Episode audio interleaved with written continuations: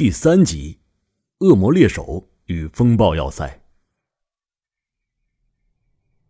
韦恩·亚拉达斯安静的坐在驶向风暴要塞的船上，他双眼被一条绷带紧紧的绑住，这代表他的眼睛已经完全丧失了功能。德拉诺的虚空中流淌着混乱的能量，其他人都藏在密制的魔法帐篷底下，躲避混乱辐射以及高温。只有他和几个恶魔还逗留在甲板上。恶魔的皮肤对这种辐射有着天然的免疫力。像韦恩这种人，通过残酷的改造后，也拥有了这种能力。他暴露在外面的皮肤表层结出了一层痂，这些痂类似于那些节肢动物身上的几丁质，厚实且坚硬，即便是刀剑也难以砍进去。而他的皮肤上的那些绿色的纹身，则是一种防御符文。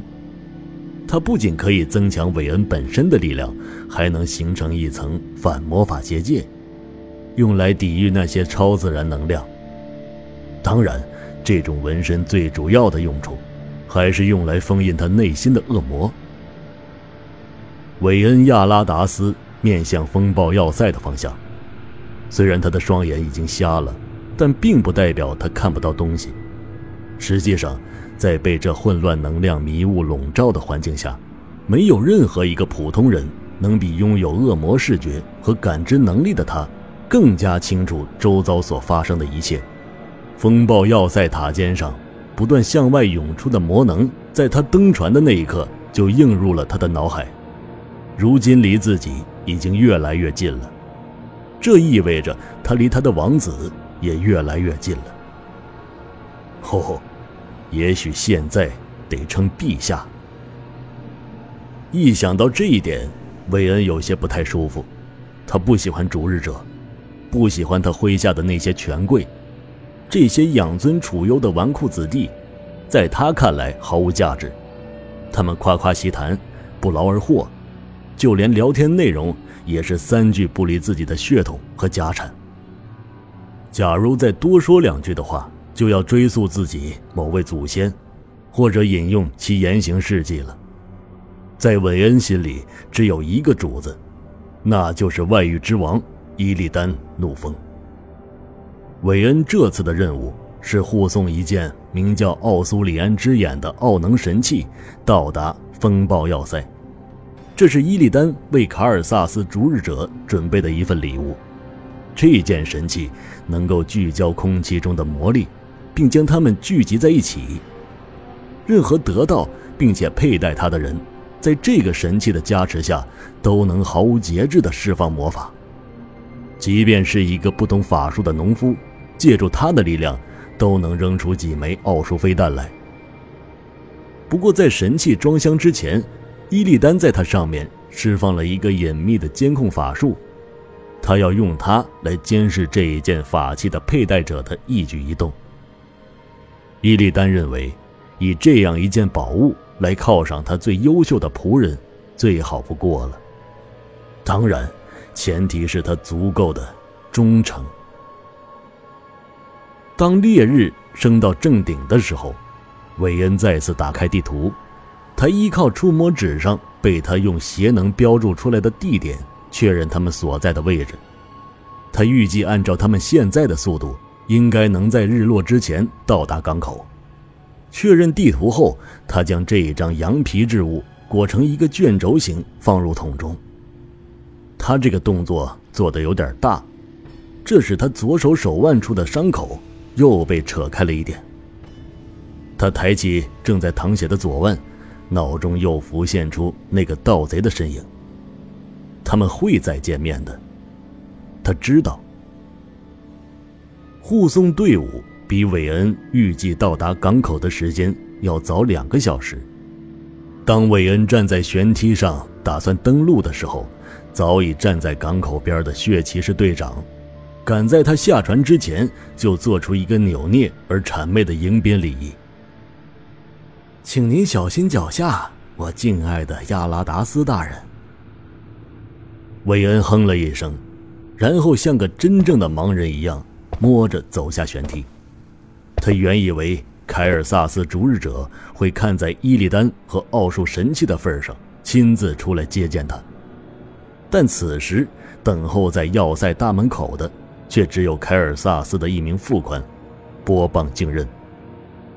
这让他感到非常的不满。在他看来，凯尔萨斯仿佛是在无声地向他强调，在这里，伊利丹做不了主。身披重甲的波棒敬任，远远地朝伊利达雷点了点头。在后者离他有不到二十米的时候，这位贵族微微欠了欠身，对迎面走来的黑暗神殿特使表现出了最高的礼节。韦恩故作高傲地从贵族身边走过，他佯装对这名恭敬的男爵毫不在乎，只在看对方露出洋相。果不其然，当他将背后露给波棒敬任的时候，他听到对方发出了一声“呲”的声音。伊利达雷嘴角微翘，他转过身来，面对贵族，并说道：“如您所见，我是个盲人。”所以，请恕我冒犯，因为我刚才确实没有瞧见您。哈，完全没有冒犯的事儿。欢迎来到风暴要塞。波棒敬任说道。他看着韦恩，用一种刻意顿挫的腔调补完接下来的话：“伟大的凯尔萨斯逐日者，所有血精灵的国王，正在临时王宫。”恭候黑暗特使大驾。感谢你的致辞，阁下，何不领我前往觐见陛下呢？韦恩以同样古怪的语调回答道：“如您所愿，请进。”一走进风暴要塞，韦恩便感受到了一股强大的能量辐射，他下意识的后退了两步。因为在他的邪能视野里面，出现了一团巨大的燃烧物，而且那个燃烧物是活的生物。波棒镜刃见状，连忙说道：“请放心，先生，那是凯尔萨斯陛下的宠物，一只燃烧的凤凰，它叫奥。喜欢穿蓝衣服的那群家伙叫它欧尔。虽然我很难理解 O R E 的奇怪发音。”与我们的叫法有什么根本不同？但是谁在乎他们怎么想呢？相信我，您要是看得见他，您会喜欢他的样子的。而且我想用不了多久，您就会将他看作朋友。韦恩没有接话，他试着向前走了两步，他的脚刚一踏足要塞前厅时，那个巨大的生物便将头对准他的位置。凤凰目不转睛地盯着这一名蒙着眼睛的不速之客，他起先只是困惑，歪了歪头，接着便像是被什么事物激怒了一样，张开双翼，冲着韦恩发出了极具威胁性的笑叫。傲的双翼在他张开的一瞬间燃烧了起来，像两扇被点燃的风帆，向韦恩刮来一阵炙热的风浪。面对如此强劲的热量，韦恩不得不撑开他的邪能护盾来保护自己。但这热浪强大的有些超乎他的想象，他必须用尽全力才能保证护盾不致破裂。站在一旁的波棒敬任将这一切都看在了眼里。当他看到韦恩亚拉达斯强撑过了凤凰的烈焰之后，暗自吃惊了一番。不过好在，作为贵族，波棒敬任也是见过不少大场面的。当凤凰准备再次扇动翅膀的时候，他朝前厅的一个平台上喊道：“驯鹰者，赶紧拉住这家伙，别让他继续在黑暗神殿特使面前放肆。”当看到奥在几个驯鹰师的安抚下平静下来后，波棒敬任满意的点了点头，同时带着几分得意之色。对韦恩说道：“十分抱歉，先生，这畜生有时候的确不听话，我应当建议陛下好好的管教他一下，这样他才会明白究竟谁是主人，谁又是仆从。”波棒敬任的一番话，表面上听起来是一番致歉之语，但韦恩却敏锐地从他的话里听出了他所要表达的另外一层意思。显然，他另有所指。您说的没错，或许邪能的效果更佳。如果陛下不介意逾矩的话，波棒镜刃脸一下子红了。他当然明白韦恩的意思。他突然发现到自己已经没话反驳韦恩了，于是只能慌乱地说出一句：“哦，当然，当然。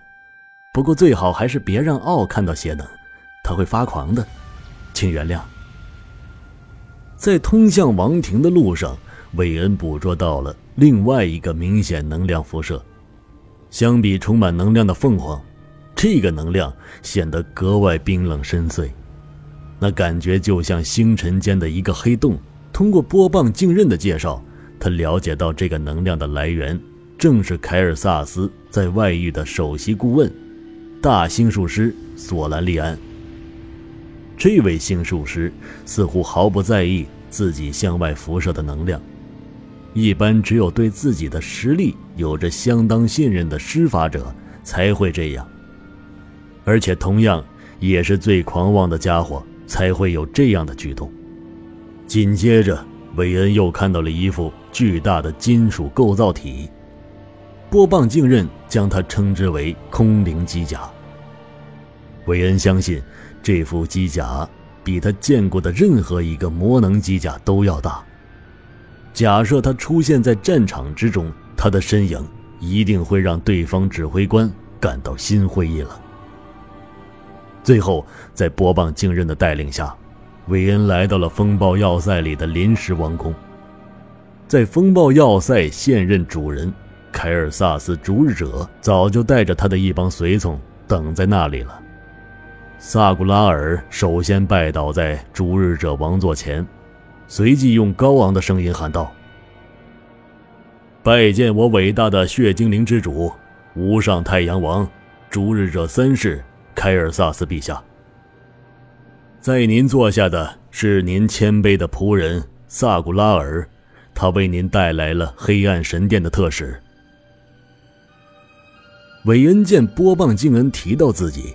于是也躬身道：“参见伟大的凯尔萨斯陛下，请原谅我暂时无法向您称臣，因为此时此刻我还带着外域之王的使命。”还没等凯尔萨斯回话，站在他身边的女勋爵卡波尼亚就开口呵斥道：“住口！无礼的东西！”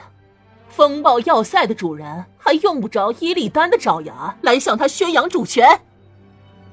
韦恩没有说话，他只是将视线移向凯尔萨斯。这里只有一个人才是掌握着最终话语权的那个。无所谓，凯尔萨斯说道：“你是我的贵客，我会像伊利丹信任我一样信任你，亚拉达斯。现在。”我指派我最信任的仆从波棒镜刃作为你的随行顾问，祝你在风暴要塞度过一个愉快的假期。伊利达雷微微躬身，他来到风暴要塞的目的当然不是如凯尔萨斯说的那样轻松，他是被派来暗中调查凯尔萨斯的。这位王储在未告知伊利丹的情况下，便私自立自己为王。紧接着，又将银月城的木鲁秘密转移至太阳井，并向奎尔丹纳斯增派了兵力。伊利丹想要弄清楚他这样做的目的是什么。感谢您的盛情款待，作为伊利丹之眼，我会随时向他汇报我在这里的所见所闻，陛下。”韦恩·亚拉达斯说道。随你乐意，特使。韦恩最后看了一眼高高在上的太阳王，看着他那英俊且雍容的外表，韦恩不禁回忆起了第一次看见他时候的情形。那是一次大型庆典，当时还在给一个铁匠当帮工的韦恩，亲眼目睹了这一位逐日者王储的风采。那时候的他与现在一样，端坐在高台之上，居高临下的望着他们每一个人。而且那会儿音乐城还未陷落，女妖之王希尔瓦纳斯依旧还是他们的游侠将军。在天灾入侵之后，失去了所有家人的韦恩，曾经加入凯尔萨斯的部队，但却遭到了其背叛。凯尔萨斯欺骗他们，独自留下来与一个恶魔领主作战，好让自己带着那群贵族逃跑。如果不是伊利丹的出现，他可能早已经被邪能烧成了灰烬。自此之后，逐日者在韦恩的眼中变成了一个不折不扣的小人，一个投机分子。只要对自己有利，他做出任何背叛。都不足让韦恩感到奇怪。很显然，在这一次会面中，尊贵的太阳王并未认出这位前随从。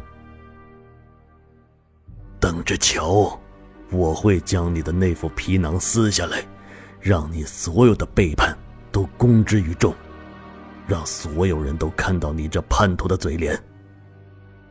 韦恩在心中暗暗说道。凯尔萨斯此刻的表情正与那个恶魔猎手相反，他的脸上依旧挂着无所谓的笑容，仿佛在说：“我等着看呢，看你如何揭穿我。”听众朋友们，本集播讲完毕，感谢您的收听。